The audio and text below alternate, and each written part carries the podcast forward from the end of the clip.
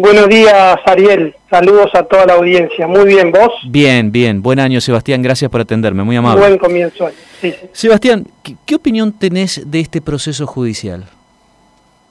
E, este realmente es un proceso conmocionante, ¿no? Porque eh, tiene a toda la, población prácticamente argentina, no solo argentina, porque también se está siguiendo mucho en España, eh, el, el delito eh, la categoría de delito a los imputados, las cuestiones probatorias, eh, muy mediatizado, la opinión pública está muy efervesciente, opinando eh, a través de las redes sociales.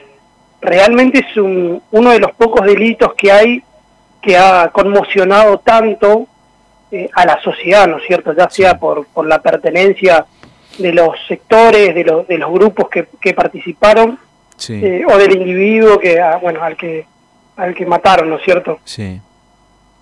Es decir, que, eh, eh, a ver, yo recuerdo allá hace mucho tiempo el caso María Soledad, ¿te acordás? En Catamarca, que fue... Sí, sí, sí. Fue, sí, tremendo, otro terrible, sí, hecho. Ahora, ¿esto es comparable con aquello?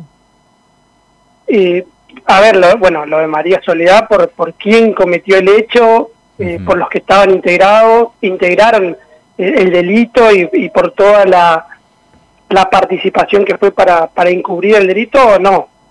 Pero sí eh, se sigue de una manera que realmente pocas veces se ha visto eh, en cuanto a delito, porque está, está, está en todos los medios de comunicación, no solo en Argentina, eh, se, ha se habla del rugby, primero se habló del rugby como un deporte violento, se lo hizo, se lo hace ver al rugby como un deporte violento, cuando en realidad el violento es, es la persona, no el deporte, eh, y de ahí en más la opinión pública empezó a, a generar una fuerza de presión eh, mediática que hace que los medios de comunicación, hay medios de comunicación que están 24 horas del día informando respecto al hecho, ¿no es cierto?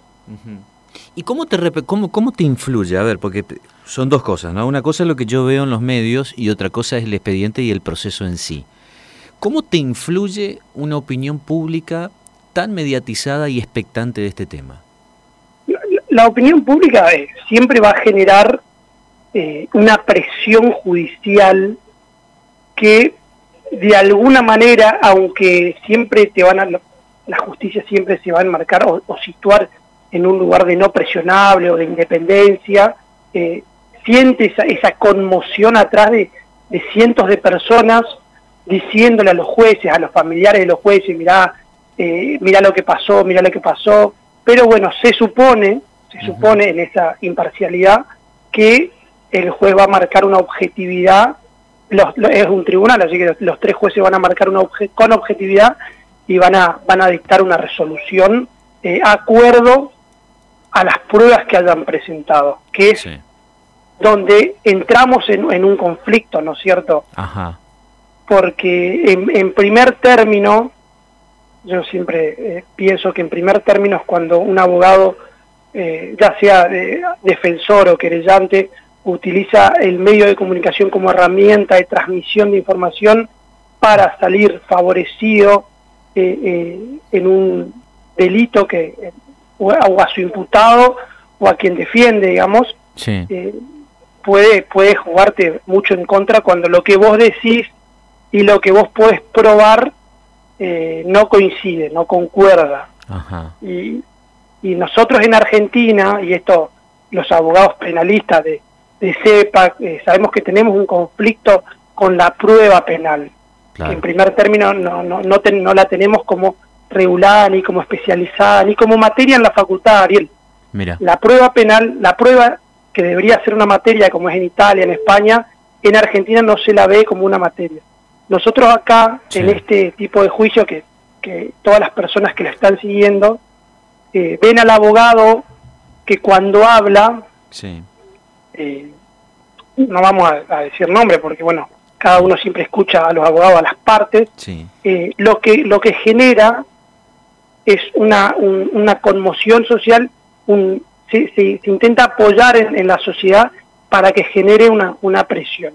Ahora, Hmm. Cuando apostamos a las pruebas, las pruebas son las filmaciones, los testimonios, y después, por supuesto, que dicen cada una de las pericias de qué pasó el hecho. Y ahí tenemos los roles divididos de la defensa de los ocho, vamos a decir los ocho jugadores de rugby, sí. los ocho, eh, sí, porque la catalogan de otra forma. Ahora, Sebastián, pero yo, a ver, ahí es un tema en el que quería entrar y me parece interesantísimo. Yo lo, hace un rato hablábamos con Guillermo en el pase y yo le decía, ojo con el tema de las expectativas en la opinión pública, porque yo escucho a todo el mundo que quieren a todos los ocho presos por cadena perpetua y que se pudran en la cárcel. Pará, pará un poquito, pará, pará. Que la cadena perpetua acá no es para toda la vida, primer punto. Claro. Ahí, empezamos. Después, el tema de, yo no siendo abogado, por eso te pregunto, veo muy difícil, muy complejo los ocho imputados con cadena perpetua. Y, es una cuestión difícil. Vos, vos eh, si, empezás a prestar ahora atención, que es donde el juicio entra en su núcleo central, te vas a dar cuenta que ese pacto de silencio que existió primariamente se acaba de romper. Ah. Entonces, al romperse la justicia lo que va a evaluar, de acuerdo a los testimonios que puedan dar los, los que cometieron el delito, es qué rol de atribución le corresponde a cada uno. Vos fíjate que el padre de uno de los pibes, de los chicos, para decirte un nombre porque ya, es pública, de Lucas Pertosi, que dice, no, mi hijo no pegó, no golpeó, mi hijo solamente filmó todo el hecho. Claro y después le avisó a los eh, amigos que le habían matado a Baezosa. Sí. Entonces ahí es un padre rompiendo ese primer pacto de silencio que hubo, que siempre sucede porque es muy difícil mantener un pacto de silencio y sobre todo es muy difícil que alguien quiera que le atribuyan una pena que no le corresponde. Claro, claro, claro. Y ahí empezamos con que la justicia tiene que valorar las pruebas que existen en el expediente y atribuirle a cada uno la culpa determinada. En este caso, Ariel, eh, si vamos a los libros, estamos hablando, por supuesto, de una muerte dolosa, porque, eh, digo, caerte al piso, esto y de nosotros que, que hablando en, términos ya popular, cuando, cuando éramos chicos y los que jugábamos al rugby, uno se peleaba con alguien, y todos sabemos que cuando alguien cae al piso, cuando alguien cae al piso y está tendido en el piso, prácticamente inconsciente, y vos le vas a dar una patada a alguien, sobre todo en la cabeza, ya tu intención es otra. Claro. Una cosa es que estén peleando eh, mano a mano, eh, y está bien hasta que uno cae, bueno, una piña, pero ya cuando estás, ves a alguien inconsciente en el piso y le pegas una patada, ya tu intención es otra. Uno, yo no quiero juzgar la intención, pero estás hablando de un dolo. Ahora, Ariel, lo más importante de esto, por la atribución del delito. Los delitos no solo son por acción, sino también son por omisión. O sea, yo omito hacer algo que hubiese evitado que el delito se cometa. Porque hay gente que en apariencia, o hay gente que parece que está probado, que evitó que, el que, que Fernando Báez pueda salir del lugar, que evitó que los amigos de Fernando Báez Sosa los rescataran. Entonces, eso es una forma de, de, acción por omisión. O sea, yo al omitir que alguien lo defienda, al omitir que alguien lo saque del lugar de la gresca, eh, estoy también omitiendo salvarle la vida. Claro. Y entonces sí vamos a tener una atribución de responsabilidad de cada uno. Ahora, los abogados sostienen la, la defensa de Fernando Báez Sosa piden la, pena perpetua, los medios de comunicación están agitando la pena perpetua, eh, no todos, hay algunos que se, están mostrando eh, ya incluso eh, dividiendo penas, ya le dando penas muy bajas, entonces, ¿qué es lo que puede probar en este caso el doctor Burlando y la fiscalía? Más allá de lo que uno pueda llegar a decir, yo qué puedo probar que el hecho sucedió, y con esto, Ariel, tiene mucho que ver además de las pruebas presentadas, el alegato final. Claro. El alegato, qué tan preparado está el abogado para dar un alegato final que esté eh, de acuerdo a sus expectativas, teniendo en consideración que este es un caso muy mediático y que está en todos lados, ¿no es cierto? Ahora, Sebastián, ¿por qué no aparece la figura del odio? ¿Por qué aparece? ¿Por qué no aparece? Porque hay declaraciones en donde, por ejemplo, dicen, eh, vamos, textual, ¿eh? vamos a matarle a este negro de mierda por esto, por lo otro, como, vamos a llevarlo como un trofeo y demás. ¿Por qué la, la querella no introduce el tema del odio? Bueno, ahí está la cuestión, Ariel. Por eso lo que uno dice y lo que uno prueba. Sí.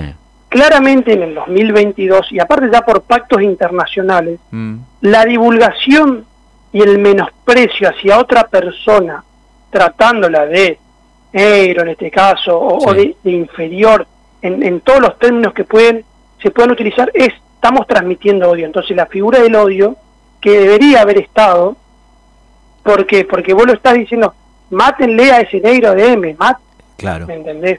Está, está en la palabra de los propios eh, los propios delincuentes, por decirlo así, sí. Eh, debería haber el querellante, debería haber la fiscalía agregado que además de todo lo que ya han agregado, el crimen de odio estaba, porque el crimen de odio está, debería estar en el expediente, se da. Ah, bueno, pero ahí, está, Sebastián, ahí, vos coincidís conmigo. Acá de movida, la querella hubiera, y la fiscalía hubiera planteado el tema del crimen de odio. Absolutamente, yo creo que en primer término, y lo primero que se tendría que haber aplicado por los propios dichos de, los imputados, son los imputados los que están diciendo, eh, están insultando, agrediendo, y además, Ariel, si el tipo cae al piso inconsciente y le siguen pateando, mátenle a ese negro de M, claramente es un crimen de odio. Si no, eh, el crimen de odio desaparecería de todos los tratados internacionales, incluso del código. Claro.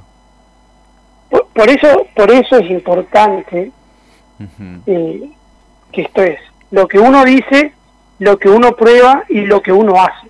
Claro. Porque si no es como tirarle la, la, justicia no puede no puede fallar más allá de lo que uno pide. Es decir, el tribunal no puede decir, no, acá también hubo eh, odio.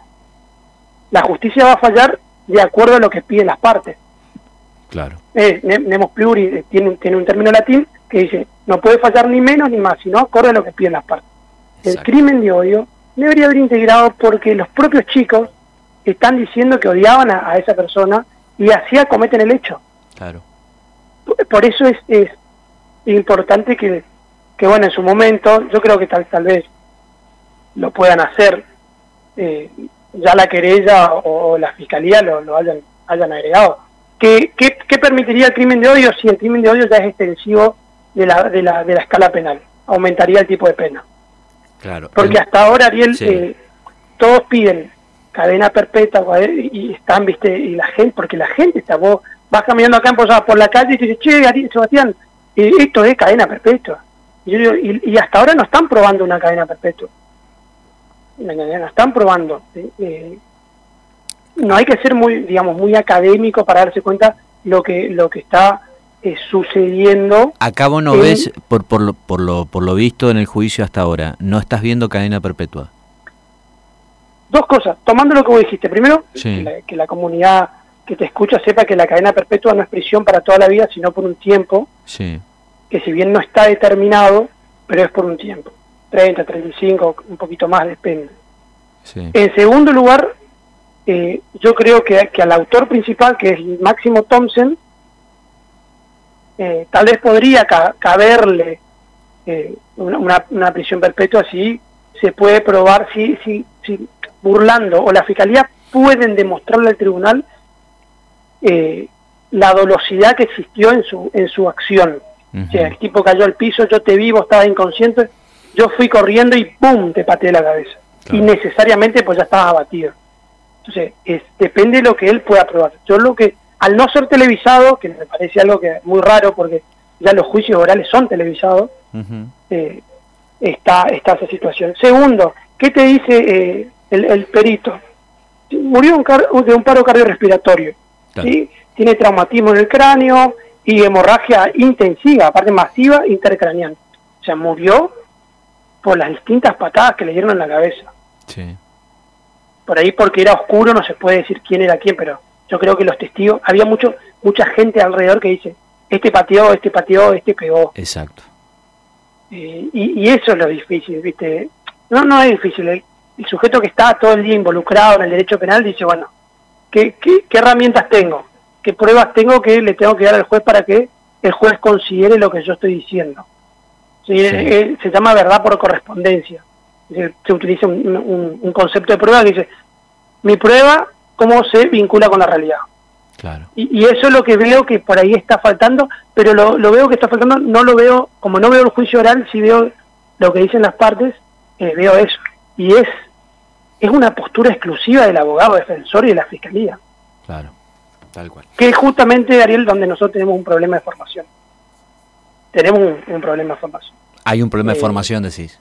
Nosotros tenemos un problema de formación académica muy grande, esto, eh, abogado penalista, la UBA o o, Córdoba o, otros países están, están, muy avanzados en cuanto a, al programa universitario. Nosotros con cómo salimos de la universidad no no no se puede así. Primero que muy atrasado, muy atrasado y segundo. Eh, sí, nuestro derecho penal necesita un, una actualización. nosotros estamos prácticamente 10 años atrasados de la de la de la, de la modernidad. Eh, el código, las clases en la universidad, eh, muy atrasado. Y esto, fíjate que esto viene a, a debatir la prueba. Nosotros no tenemos profesores de prueba, nadie habla de la prueba. Eh, yo porque estoy escribiendo sobre prueba eh, para la Universidad de Córdoba y bueno, tengo la suerte de, de, de, poder presentar mi trabajo ahí, pero, pero tenemos una falencia y esto se nota en los nuevos que vendrán y en los que están los más abogados más antiguos, digamos. Sí. Eh, y creo que le está pasando burlando con, con el estima que uno le pueda tenerle. Eh, lo que lo que se está probando en apariencia por lo que dicen los medios hasta el momento no es suficiente para pedir una, una perpetua, más allá de que se va a pedir, ¿viste? Eh, pero me parece que está faltando. ¿Qué, qué, le estoy probando yo al tribunal para que te condene? Sí, sí, sí. Interesantísimo lo que decís, porque eh, da la sensación que al menos en el derecho penal es teoría del delito, Zaffaroni, dos, tres más y terminó. Y, y, es, y bueno, y ese es una... Eh, sí. Es, es triste, es triste porque, porque sí, porque la universidad que nosotros tenemos es la calidad de las materias ya, ya prácticamente no se tendrían que estar dando. La teoría del delito, vos fíjate que la figura, Ariel, de perspectiva de género todavía no se introduce está porque te lo digo porque también escribo al respecto y, son publicaciones que se dan en pensamiento penal eh, que tampoco están introducidas en, ya ni en el código, recién lo está haciendo la doctrina y a la justicia le, cuesta mucho tomar la perspectiva de género y valorar su prueba al momento de, fallar. Tal cual. estamos, estamos complicados, pero vamos a salir adelante como siempre. Sebastián, clarísimo como siempre. Te mando un fuerte abrazo, buen año y gracias por estos minutos. ¿eh? Un abrazo, Ariel, y a disposición y saludo a toda la audiencia. Eh, bueno, siempre atento a ver qué pasa. Gracias, muy amable. Abrazo. Estás escuchando Opinión Responsable, periodismo creíble, sin intermediarios, solo con la verdad. Escuchábamos al doctor Sebastián Benítez, es abogado penalista, hablando sobre este juicio de fuerte repercusión en la opinión pública como es eh, el juicio por la muerte de Fernando Báez Sosa.